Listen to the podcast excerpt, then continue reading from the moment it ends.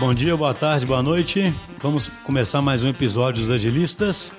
Hoje eu estou com um convidado aqui que ele vai se apresentar daqui a pouco. Tudo bom, Fernando? Tudo jóia. Estou com a Luciana também, a gente chama de Lu. É responsável aqui pela nossa conta com o Pardinho. Tudo jóia, Lu? Tudo ótimo. Então, o, o, Fernando vai, vai contar melhor do que eu, né, sobre a, a, a carreira dele, mas é interessante porque ele foi passando por uma série de papéis e foi incorporando aí um mindset ágil e com foco né, de gerar valor para o cliente, que é bem interessante, porque o, o, o, background que ele foi juntando né, de experiências de desenvolvedor, de operações, etc., é uma experiência muito rica que, que eu acredito que vai gerar muita, muito, muitas reflexões interessantes aqui. Então, para a gente começar aí, Fernando. Fernando ou Dantas, qual é o seu, seu codinome? Então, geralmente ninguém me conhece por Fernando, né? A turma me chama de Dantas, é o nome mais comum aí, mas fica à vontade. É, não, é igual eu com Schuster, Schuster né? Eu sou né? Marcelo, mas Acho que é só minha mãe e minha esposa que me chamam de. Tem Aliás, minha tem... mãe não, só minha esposa que me chama de Marcelo e minha sogra. Tem gente que me aborda né, no dia a dia e fala assim: você viu o Dantas por aí? Eu falei: não, é, sou eu aqui. O, o pessoal acha que o, são, o Fernando e o Dantas são pessoas diferentes, né? Mas é, é uma só. Então, conta um pouquinho sobre sua trajetória aí para a gente poder é, chegar nessa questão de onde é que o agilismo entrou, né? Essa questão de foco no cliente também. Tá bom, legal. Bom, obrigado aí pelo, pelo convite, primeiramente. É, eu venho de uma. Acho que cada carreira é muito particular, né? Cada um passa por, por histórias e isso acaba compondo o que, que você é hoje. Então, eu tive uma longa trajetória há uns anos atrás como dev, quase 10 anos na, no dev, lá no surgimento do, do, agilismo, muito focado no dev. Depois, eu tive uma longa temporada aí de quase, quase mais 10 anos focado no, no ops, né, digamos assim. E hoje em dia, essas coisas todas se misturaram muito, né? DevOps e, e mindset ágil e nesse, nesse tempo todo de carreira, sempre muito também ligado ao relacionamento com o cliente. Então, hoje eu enxergo uma forma, uma mutação muito feliz aí do mindset ágil, porque o objetivo não é entregar o ágil em si, né? entregar algo que, que agregue valor, uhum. é, mas muito atrelado ao cliente. Então, acho que quando você mistura tudo isso, né? o mindset ágil, a transformação digital e também a experiência do cliente, quando você consegue entender o que está por trás da essência de cada um desses, a gente consegue de fato atingir o objetivo final, que é entregar um valor que faz sentido para o nosso cliente. Então a minha carreira veio sempre ao longo desse, dessa, dessas três, desses três pilares, né? Muito tempo com dev, muito tempo com ops, muito tempo ligado a relacionamento e experiência do cliente. Eu acho que hoje isso tudo se mistura numa coisa só e, e é muito legal ver como é que essas coisas se conectam. Mas interessante isso, hein, você ter sido dev e sido ops, né? Porque em momentos separados, é, né? Porque assim, eu, eu, uma vez eu li aquele livro The Phoenix Project, né? Que é um livro eu achei muito interessante, que é um livro da perspectiva de ops. Isso. E aí eu, como sempre desenvolvido durante muitos anos, eu era exatamente o tipo do cara que o cara falava no livro, né? Assim achava que o álbum só botava dificuldade, né, e etc. E o livro faz você ter empatia, né? Uhum. Você realmente conseguiu viver na prática, né? Essa, essa... Então, total, né? Quando você vira, quando você muda de papel, né? Quando você muda de lado da mesa, você vê, porque é sempre aquela, aquela eterna, aquele eterno conflito, né? Uma área de interseção.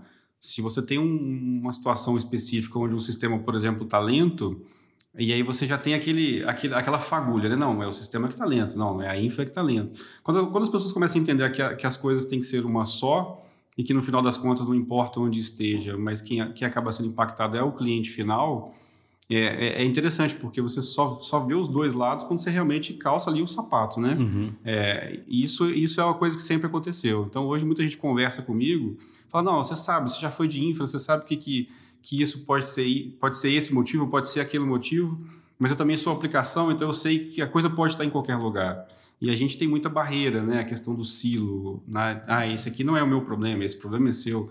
Então a gente vê que tudo isso se mistura muito bem quando você, você tem ali o propósito, por que, que você está ali, você sabe de fato que, que não, não tem que ter essas divisões, elas não fazem mais sentido hoje. Né? E, e como é que foi essa transição sua de dev para ops? Foi algo planejado foi... ou foi oportunidades que foram surgindo? Eu, eu, eu, costumo dizer que carreira é um pouco é um empírico, né? Você pode trazer até o empírico. Ninguém consegue traçar um plano de carreira, que eu acho que também é uma um pouco utopia ali, né? Daqui 15 anos eu estarei em tal posição. É. Você nem Pra sabe. é meio estranho isso aí. Né? É muito estranho. Então, quando você olha a sua carreira até por esse lado, não, não tem como você desenhar mais que dois, três passos ali numa estratégia. E a minha carreira foi muito assim, né? Eu jamais diria que depois de 15, 20 anos na área de TI, eu estaria aqui hoje gravando um podcast sobre agilismo. Não tem como você prever. E, e, foi mesmo questão de oportunidades, né? Acho que todo o tempo, eu, eu, lembro uns 15 anos atrás, quando eu desenhei num papel que eu queria percorrer toda, toda a cadeia, todo o ciclo de vida. E eu sou muito orientado à certificação, tenho muita certificação, sempre estudei muito. Uhum. Eu falei, não, eu sou dev, eu vou tirar a certificação de dev, depois eu vou para a área de... Eu, eu fiz, tá até vergonha de falar isso hoje, né? Eu fiz certificação de RUP, né? Então, vergonha. a gente já implantou CMMI, né? Aquela, toda, toda aquela, aquela trajetória, porque era um mundo muito orientado a formalismo, a Sim. documentação, né? Ao grau de formalismo alto. E aí eu desenhei esse, isso num papel e no final tinha assim, bom, chego, cheguei aqui, eu teria que ir para uma outra área. E aí foi aonde eu fui para o lado de gerência de projeto, depois PMO, é, e acabei, meu pé no lado Ops aí foi um projeto muito estratégico, que, que tinha os dois lados, e o cliente queria falar com uma pessoa só. Ah, tá. O cliente não queria ter um gerente de projeto disso e um gerente de projeto daquilo, e naquele momento eu coloquei o pé do, do outro lado ali da, da cerca, e isso me levou e conduziu minha carreira por mais quase 10 anos aí. É, por isso que eu acabei tendo toda essa transformação. E recentemente agora, né, nos últimos desafios, eu meio que volto às origens e volto para um lado aí de, de dev, que eu tenho até chamado muito mais de... Eu gosto muito da, da visão da experiência do cliente, né? a gente fala muito sobre isso, e eu acho muito mais ligado a uma experiência digital. Eu acho que nosso propósito hoje não é mais entregar sistema, nosso objetivo é, é, cumprir um papel dentro de um contexto maior que é entregar uma experiência digital. Uhum. Né? A experiência ela vai passando por diversos meios analógicos e digitais. E eu acho que a TI hoje, o futuro da TI está muito em entender que a gente entrega um pedacinho, ou às vezes, dependendo da empresa, quase toda a experiência. Né? Quando você pega o mundo digital, tem empresas que, que a experiência é quase toda é digital. E que a nossa missão está muito mais vinculada a isso, a entregar uma experiência e não entregar um sistema ou só entregar um app. Isso tudo faz parte de algo maior. Então, e é isso aí que tem trazido o agilismo para essa relevância toda, né? Exato. Eu, eu, sempre, eu sempre brinco, né? Tem uma palestra que eu faço de Business Agility, né? Uhum. Aí eu fico brincando, né? Que nós estamos vivendo a vingança dos nerds agora. Né? ótimo, eu, essa é ótimo.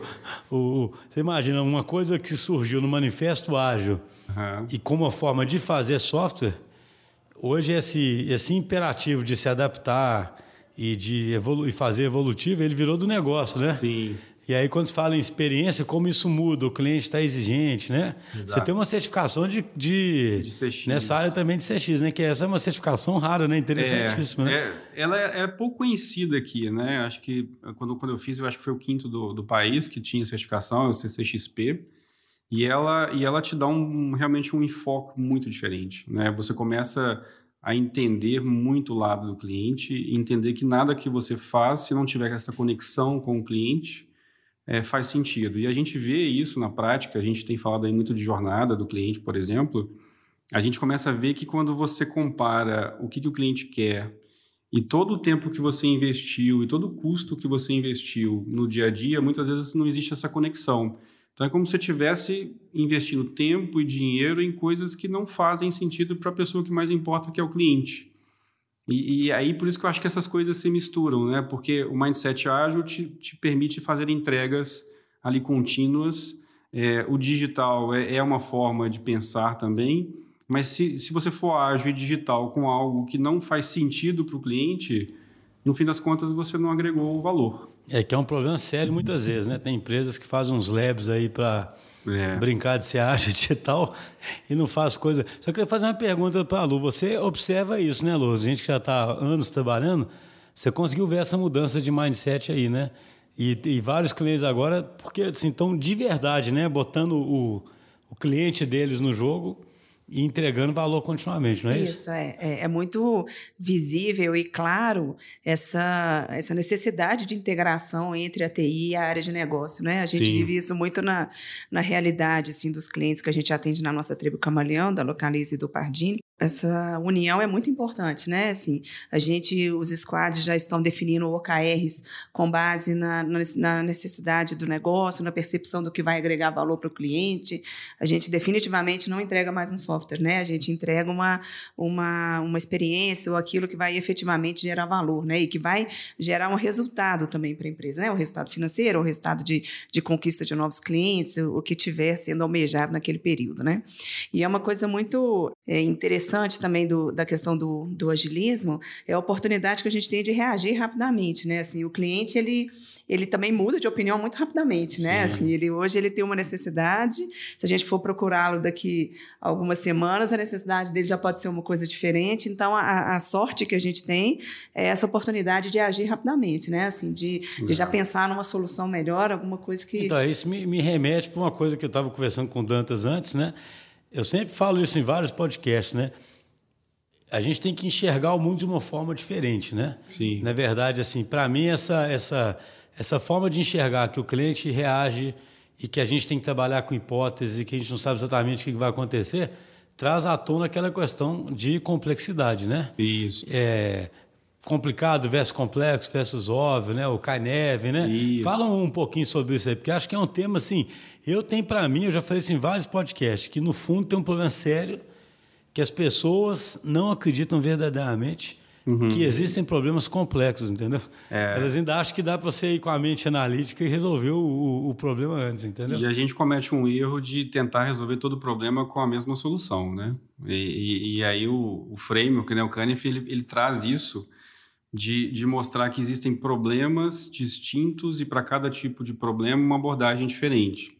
Então, quando ele cria lá do lado direito o, o, o problema, o óbvio e o complicado, ele diz que para aquele, aquele conjunto de problemas que se encaixam no óbvio e complicado, você tem uma abordagem. Mas muitos problemas hoje não são, são não são tão simples, né? nem, uhum. nem óbvio, nem, nem complicado. Ele é complexo, ele é caótico. Então, se você tenta, por exemplo, redesenvolver um sistema que está pronto, às vezes é um refresh tecnológico, você não tem o dinamismo de um, de um projeto novo. Você, para redesenvolver uma coisa que está pronta, você já sabe o que, que você vai fazer.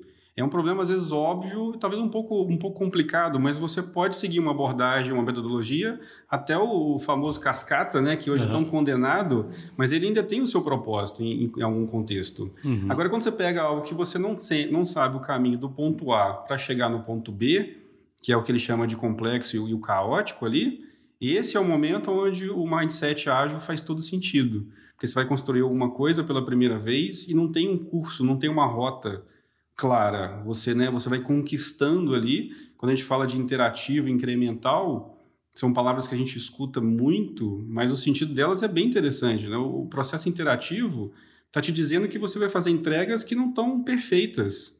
Né? E é melhor você ter, às vezes, uma imperfeição rápida, tem um pensamento que fala disso, né?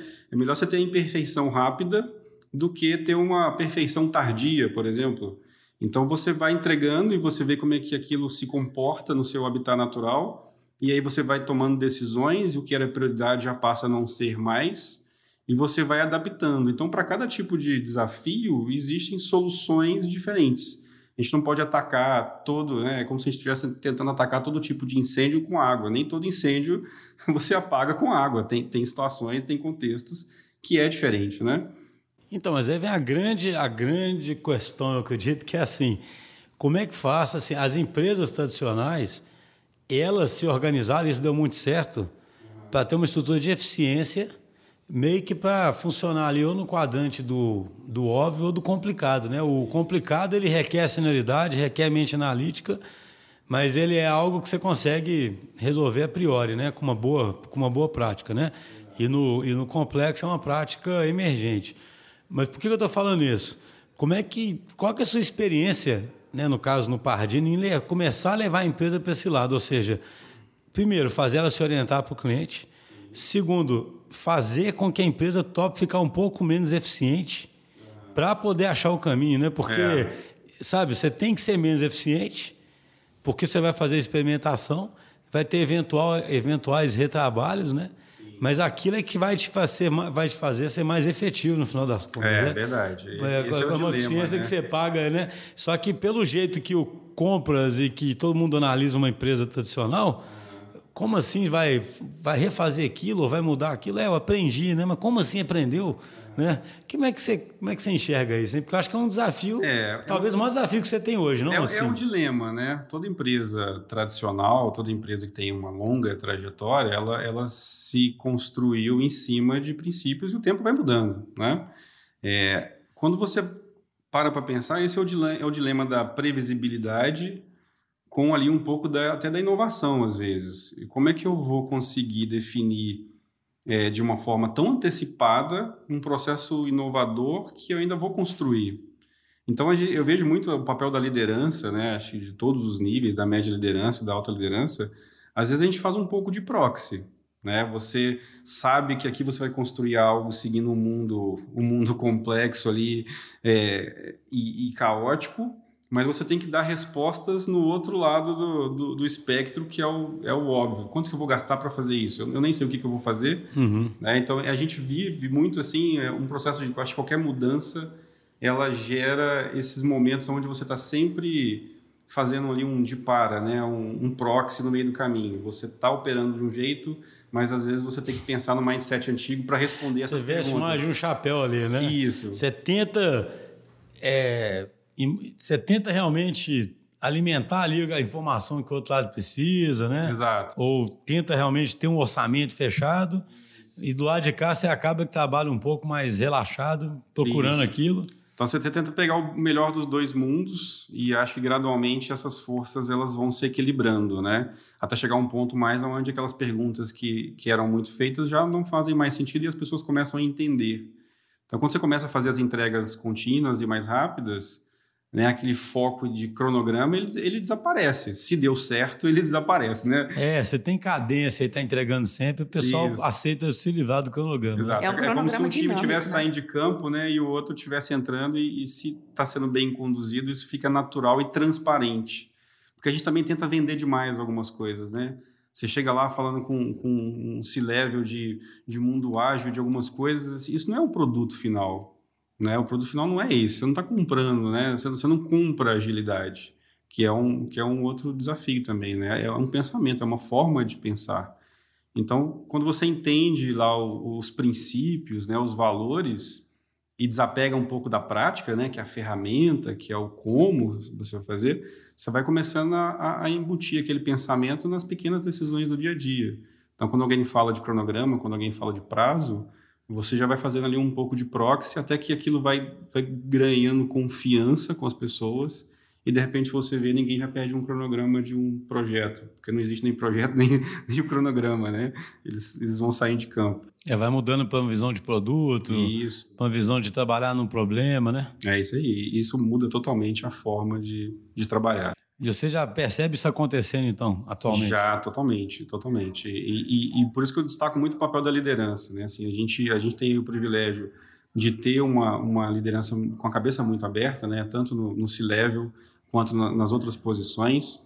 E a gente meio que quando todo mundo vai junto, né, e você vai trazendo a área de negócio e eles vão entendendo e você vai envolvendo as, as pessoas nessas transformações, mas sem ficar rotulando demais, né? Estamos numa transformação, porque as empresas elas criam ali um anticorpo, né? Então, se você falar que está numa transformação, e se isso der certo, bem, mas se não deu certo, o próximo que falar a palavra transformação está perdido, né? tá perdido. Eu tenho muito essa preocupação com a experiência do cliente, né? Porque você fala, ah, vamos fazer uma transformação, um foco na experiência do cliente.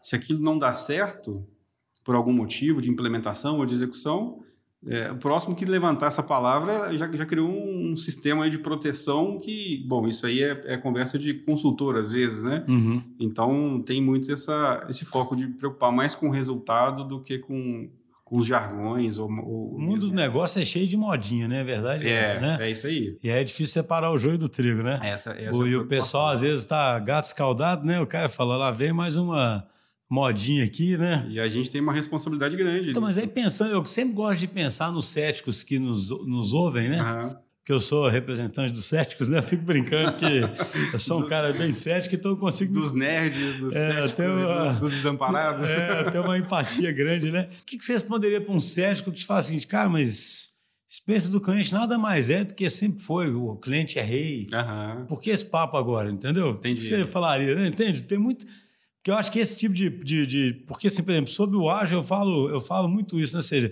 existem é, evidências muito concretas de que a, a, nova organização vai, no mínimo, ser um híbrido de estrutura mais orgânica com uma mais mecanicista para lidar com aquilo, né? Uhum. No mínimo, um híbrido, né? Porque, assim, é igual, por exemplo, um, um Pardini, né? Uhum. Certamente vai ter uma, algo ali, talvez, bem taylorista, digamos assim, Sim. Na produção mesmo, né? Dos exames e etc., com foco total em eficiência, uhum. que é, uma, é um core ali, né? Um diferencial importante, né? Mas certamente vai, tem que ter outras partes mais orgânicas para ir se adaptando né, ao, ao, ao, que o cliente precisa. E é difícil encontrar essa evidência, entendeu? É. Do ponto de vista de, de, de CX, né?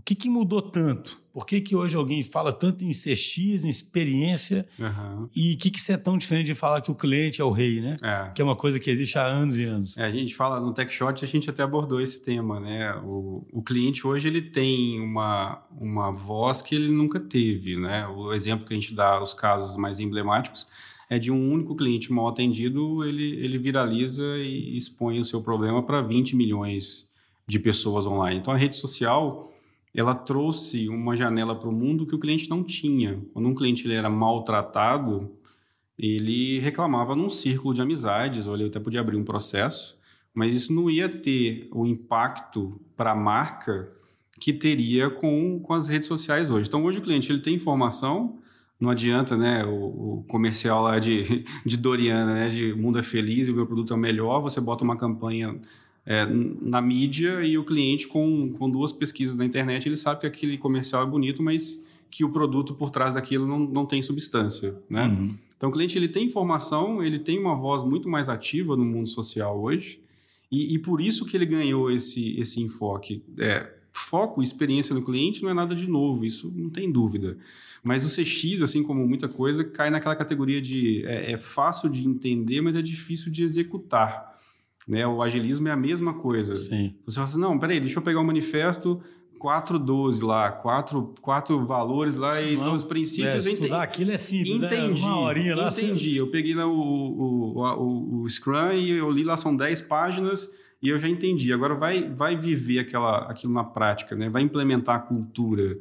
E, e o cliente tem, tem, muito isso. Quando você junta tudo, né, que o cliente tem voz, ele está ele tá no mundo, ele, ele tem acesso à informação, e isso cria, cria proporções, basta um único incidente é, para você destruir uma marca que foi construída há 100 anos. Basta um, dois. Impressionante isso. É, né? Isso é impressionante. Então, é, a, a, força que o cliente tem hoje, ele nunca teve. E por isso que eu acho que o CX, né, o, a, quem fala que estamos na era do cliente é o Forrester, então, ele, ele traz isso muito forte, que a gente está na era do cliente por causa dessa soma de fatores todos. Ou seja, é uma diminuição dessa assimetria de informação e de assimetria de poder mesmo, né? Sim. Porque agora o cara tem poder de verdade. Isso né? aí. E, aí, com poder, a gente vê que. Você sabe que eu, assim, eu, eu, eu não gosto de rede social por um tanto de motivo, sabe? Mas. o cara tão digital é não gosta de rede social. É, não, Mas não, eu é, porque eu, é porque eu acho que a rede social, ela faz, eu acho que ela, ela faz mal para a saúde, né? Assim, a rede social, ou seja, é todo mundo expondo um mundo imaginário ali, né? Sim. Todo mundo é, pintando uma coisa bonita.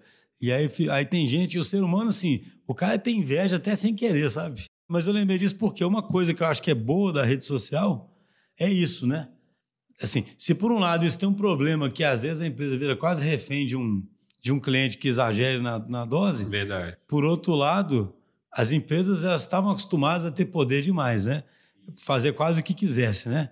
E pensar, o que, que esse cara vai fazer, né? É, imagina, uma empresa que faz um investimento muito grande em marketing, uma campanha mundial, o que, que é um cliente insatisfeito? Hoje, um cliente satisfeito consegue derrubar uma campanha mundial de marketing. A gente já viu várias, vários cases reais que o cliente tem esse poder. Então, a rede social ela traz, de fato, essa, esse empoderamento né, do, do cliente, do consumidor. E as empresas entenderam isso. Né, geralmente da pior forma, né? elas acabam entendendo aí pela dor mesmo. Agora, é curioso isso, né? Porque quando uma empresa entende isso bem, e começa a, a se estruturar verdadeiramente para ser customer centric, ela aumenta a chance dela se perenizar, né? Entende? Eu falo assim, ela acaba tendo que levar o nível, né? Porque assim, eu, eu sempre falo escrever sua opinião. Ser customer centric é muito mais do que ter um customer service que responde o cara, né? Porque é. eu sempre brinco, imagina assim, não adianta você ter um customer service que vai conversar com a mesma empresa que o cliente estava com raiva. Ele vai ser tipo um, um, proxy do cliente, mas vai ficar com raiva da empresa, né? É verdade. Então a empresa tem que se reestruturar né, em torno do cliente. É, cai na categoria do mindset também, da forma de pensar. Né? Uma empresa que pensa orientada ao cliente, assim como o agilismo, isso tem que permear todas as decisões. Isso permeia desde um planejamento estratégico. Eu estou fazendo algum investimento que faz sentido para o meu cliente, né, por exemplo. Então, isso, isso, isso toca em toda a empresa, isso transforma toda a empresa. O meu dia a dia, né? Não importa se eu. Muitas vezes eu sou um líder que não, não faz interface com o cliente direto. Mas e aí? Eu, eu fico atrás dessa parede, confortável, né? Que eu não enxergo o cliente, ele não reclama comigo. Então, quando você tem, por exemplo, uma área de relacionamento com o cliente, eu falo isso muito no TechShot, a gente falou. É, se você não tiver a mentalidade de que, por mais que você não atenda o cliente, você atende alguém que atende, que atende o cliente. O cliente é, a empresa não, nunca vai ser orientada. Essa é uma visão bem lean, né? É tudo puxado ali pelo Isso, cliente. tudo né? conectado, né? Então é, é muito confortável para uma área que às vezes não está fazendo o, o customer facing, o client facing. Ela, ah, o cliente reclamou de alguma coisa. Ah, não, mas isso aí a área de relacionamento lá ela que resolva. Então isso não é comportamento nem pensamento de uma empresa orientada ao cliente. A empresa inteira ela tem que se redesenhar e pensar, né? E, e, a voz do cliente, eu falo isso é quase cruel, a voz do cliente está em, um único lugar, dentro da cabeça do cliente. Por mais que ele responda uma pesquisa aqui ou ali, se você não conversar com o cliente, se você não entender o que, que ele pensa, você vai ter sempre essa desconexão de você, o seu dia a dia, os seus investimentos, tudo que você faz não tem lastro, não tem conexão com o que o cliente precisa. E aí, né, você cria um mundo de fantasia ali, né? Você tem níveis hierárquicos e gerenciais, e se você não entender o propósito, não importa onde você está, é, é a questão do cargo. Só tem dois cargos: ou você atende o cliente, ou você atende alguém que atende o cliente. Não existe É curioso, né? A gente mudou, a gente mudou de um mundo empurrado, né? Para um mundo puxado pelo puxado. cliente, né? Porque né, pensando em linha é muito isso. Né? Pensando, né? é, o mundo exato. era empurrado, né? A empresa decidiu o produto que ela queria botar no mercado, empurrava aquilo ali. Isso aí. E o cara tipo assim, beleza, é o que eu tenho, né? É. Agora o cliente é que puxa, né? Aliás, aqui, é, aqui a gente se estrutura totalmente em torno dos clientes, né, Lu? Fala um pouquinho sobre isso. Você que, que vive isso no dia a dia dentro de uma tribo. Uhum. Eu gosto sempre de falar isso para os clientes, né? Assim, a gente nunca sossega aqui, mas uma coisa que a gente acredita que faz uhum. é dar autonomia e a, a estrutura em tribos é para isso. Né? Imagina, não é, não tem um departamento aqui que o Dantas pode ligar, porque se o Pardino estiver atendendo mal, não é a tribo mesmo ali que, né? É, é, a gente que está no dia a dia, né? É, a gente tem, tem feito um trabalho bem forte nesse sentido, até dando um exemplo de, de alguns squads que a gente está em andamento. O Dantas até comentou comigo aqui, agora a gente estava conversando antes.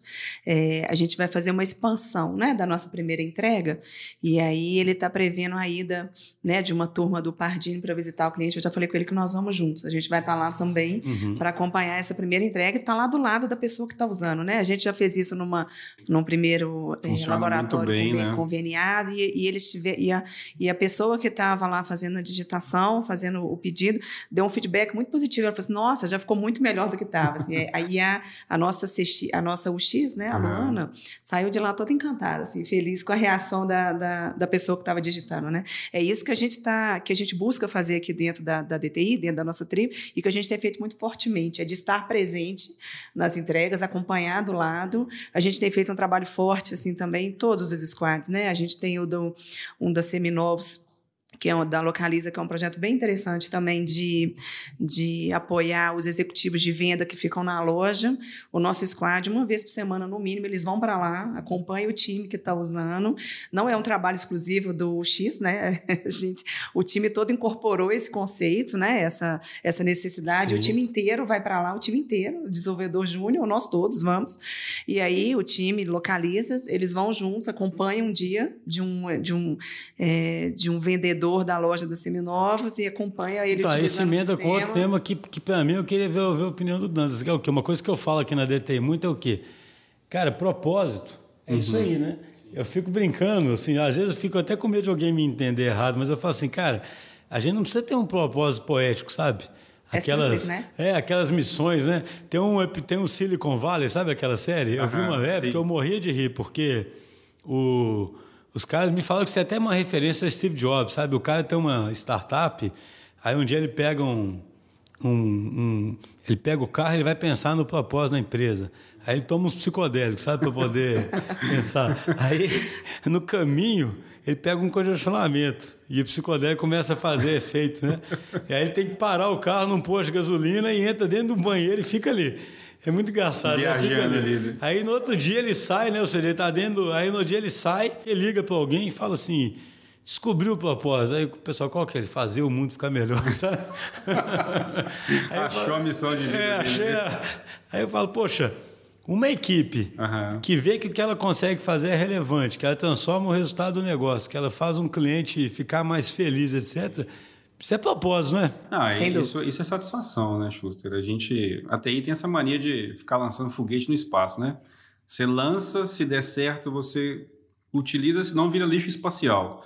Quanto, quantas coisas a gente faz, quanto, Eu gostei dessa analogia quanto, aí, quanto investimento você, você tem ali de coisas que não têm conexão com o que o cliente quer ou precisa. E isso desmotiva qualquer profissional. Então, quando você. Por isso que eu acho essa mistura do, do mindset ágil com a experiência do cliente e o digital, isso se combina muito bem. Porque quando você conecta isso tudo, você lança as coisas que fazem sentido. E aí a motivação de qualquer profissional que entrega algo e vê a satisfação do seu cliente é, é o motivo de você trabalhar e sair de casa. Então isso, isso faz muito sentido, isso, isso, isso é propósito, né? Isso é bacana. Isso.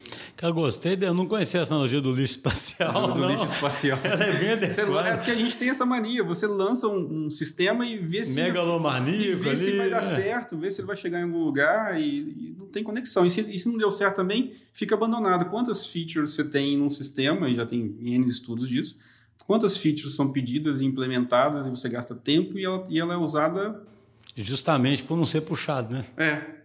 Porque você vai empurrando. Agora, mesmo o, o Pardinho tem um desafio interessante, acredito eu, porque quando você fala em experiência, você tem B2C, mas você tem B2B também, né? Exato. São desafios bem diferentes, inclusive. Qual que é a principal diferença de B2C para de B2B? Porque no fundo é sempre tudo gente, né? Mas Sim. tem diferença, né? Como é que você. Tem, são negócios diferentes, são objetivos diferentes e são experiências diferentes. A gente, quando fala de experiência, a gente fala muito que ela tem que ser customizada, né? Ela tem que ser personalizada. Então, o que funciona para um lado não funciona para o outro. E o que, mesmo que funciona, por exemplo, para o B2B, não funciona para todos do B2B. Então, a gente, esse trabalho que a gente fez de visitar os clientes, de conhecer as necessidades, de mapear tudo isso, é, é o que nos, nos dá uma garantia maior, não total, mas muito maior de sucesso em tudo que a gente está fazendo. Né? É, então, a gente está todo momento, a gente tem que entender né, o que, que, que, que cada público quer e como a gente se conecta com isso e como a gente entrega algo que faz mais sentido, não só para aquele segmento inteiro, mas para os, vamos chamar de subsegmentos, a gente fala muito de personas, é, e isso a gente vê, assim, qualquer projeto que você conduz, se você pegar uma variedade de clientes distintos, um cliente mais novo, um cliente mais antigo, um cliente de um produto, um cliente do outro produto, você vê como são diferentes as, as necessidades. E a gente, de novo, vai naquela de resolver todo o problema com a mesma solução, e também não funciona. Então, se você não personalizar e pensar nesses públicos e como você realmente engaja cada um deles, você acaba lançando foguete lá de novo e não faz sentido nenhum. Entendi. Ou seja, você, você, então você tem trabalhado com muita experimentação mesmo, né? Sim, tem que ser. Né? A gente, quando você pega lá um MVP, né? a, gente, a gente tem aprendido e trabalhado muito junto aqui com a DTI, isso, isso tem sido muito legal. É, o MVP ele cai na categoria lá do, do, interativo, né? Você faz uma coisa que e, e é incremental, então você vai evoluindo, interativo incremental, e você vai, vai experimentando, vai, vai testando as suas hipóteses, as suas suposições, até chegar num ponto e assim, bom, isso aqui é, dá, dá para lançar o foguete ali, isso aqui dá para dá, dá subir porque vai ter sucesso. Então a gente acaba é, sempre... Mas, de novo, você pega os valores ali, o princípio, né? Eu preciso testar, eu preciso experimentar e eu ver se, se isso funciona bem e aí sim você dá o próximo passo. Porque não tem. Se a gente fosse pegar nosso, os nossos primeiros pilotos aqui, os nossos MVPs, e fosse publicar a primeira versão, a gente teria um grande insucesso na mão hoje. Você teria um monte de lixo espacial, uhum. aí, pegando a analogia lá de novo. Então, isso, isso faz a diferença. Então, sabe que isso é um assunto também que eu, eu sempre gosto de falar, porque empresa grande, empresas grandes e tradicionais, elas têm sempre um, um, risco maior de imagem, né? Vamos supor, quando comparado a startups, né? Sim. Só que, às vezes, vira uma muleta também, né? Porque, por exemplo, a empresa tem alternativas de tento com um público menor primeiro, né? Lanço ali, né? Porque a gente Exato. entende que uma, um grupo igual o Pardini não vai lançar um negócio para o mercado inteiro, uma qualidade, vamos supor, mais ou menos, porque fica, né? É diferente de uma startup que ela está até desapercebida. Primeiro, Exato. primeiro ela quer ser percebida por alguém, né? Exato. Então vocês têm feito esse tipo de, de, de lidado com públicos menores, comunidades menores, etc. Tem pra todo ir- um cuidado. Acho que eh, eu que passei por várias indústrias, né? Você tem cada indústria tem a sua particularidade. Umas mais reguladas, outras menos reguladas, outras você está sempre ali pegar a área da saúde é uma é uma área super delicada. Então você tem que sempre entender que do lado de lá tem vida, né? Tem tem alguém que depende daquilo. Então de novo, não é estou lançando um sistema, estou lançando algo que influencia lá em 70% da capacidade de diagnóstico é, de quem está do outro lado. É a vida da pessoa que está na balança. Uhum. Então, se, se- assim, isso também não pode ser muleta para a gente não inovar, né? Então, se você chega na equação de que inovar é mudar e mudar é arriscado e você não tem um método, né, para fazer isso, você está sempre andando aí na, na, na corda bamba. Então, tudo isso tem que ser muito bem planejado, mas sem aquela utopia de daqui 15 meses eu estarei em tal lugar, Sim. porque isso não existe. É um plano muito mais curto prazo, né? É. E muito mais adaptativo. de né? conquistando, né? Você vai conquistando ali os espaços, você vai, você vai caminhando e, e- e também celebrando as conquistas, né? A gente, a gente tem uma trajetória enorme pela frente ainda, não tem dúvida, né? É um processo por natureza empírico ali, né? Você- eu, acho isso engraçado, o próprio agilismo ele, ele segue os próprios princípios, né? Você Sim. não, você não tem um Big Bang ali de agora eu sou ágil. Exatamente. Você usa os princípios dele mesmo para Não, eu brinco muito isso na, na, na palestra que eu faço de agility, eu sempre brinco com o pessoal, né? Eu falo, gente, vocês não vão ser ágil com um cronograma na parede, com as fases, né? De, de como se tornar ágil, né? você não vai ser ágil usando a, a cascata, É, né? o método do waterfall, porque Isso. é, tem, um, tem, um, tem um autor que ele faz uma analogia, eu já falei outras vezes no podcast, mas as coisas boas a gente tem que, tem que repetir, né? Que ele fala assim, cara, a mudança, ela não é de um ponto A para um ponto B, claro. Né? Ela, você vai explorando adjacente ali o que é possível. E ele faz a analogia de café misturando com leite, que eu acho bem interessante. Aham. Né? Igual lá vocês estão fazendo, por exemplo. De repente tem um squad que está começando a gerar valor ali, a área de negócio começa a, a se integrar mais, começa a entender aquilo. Daqui a pouco tem outro, daqui a pouco alguém está com. Hora que você vai ver, virou aquilo, entendeu? E ninguém sabe explicar exatamente. Você não...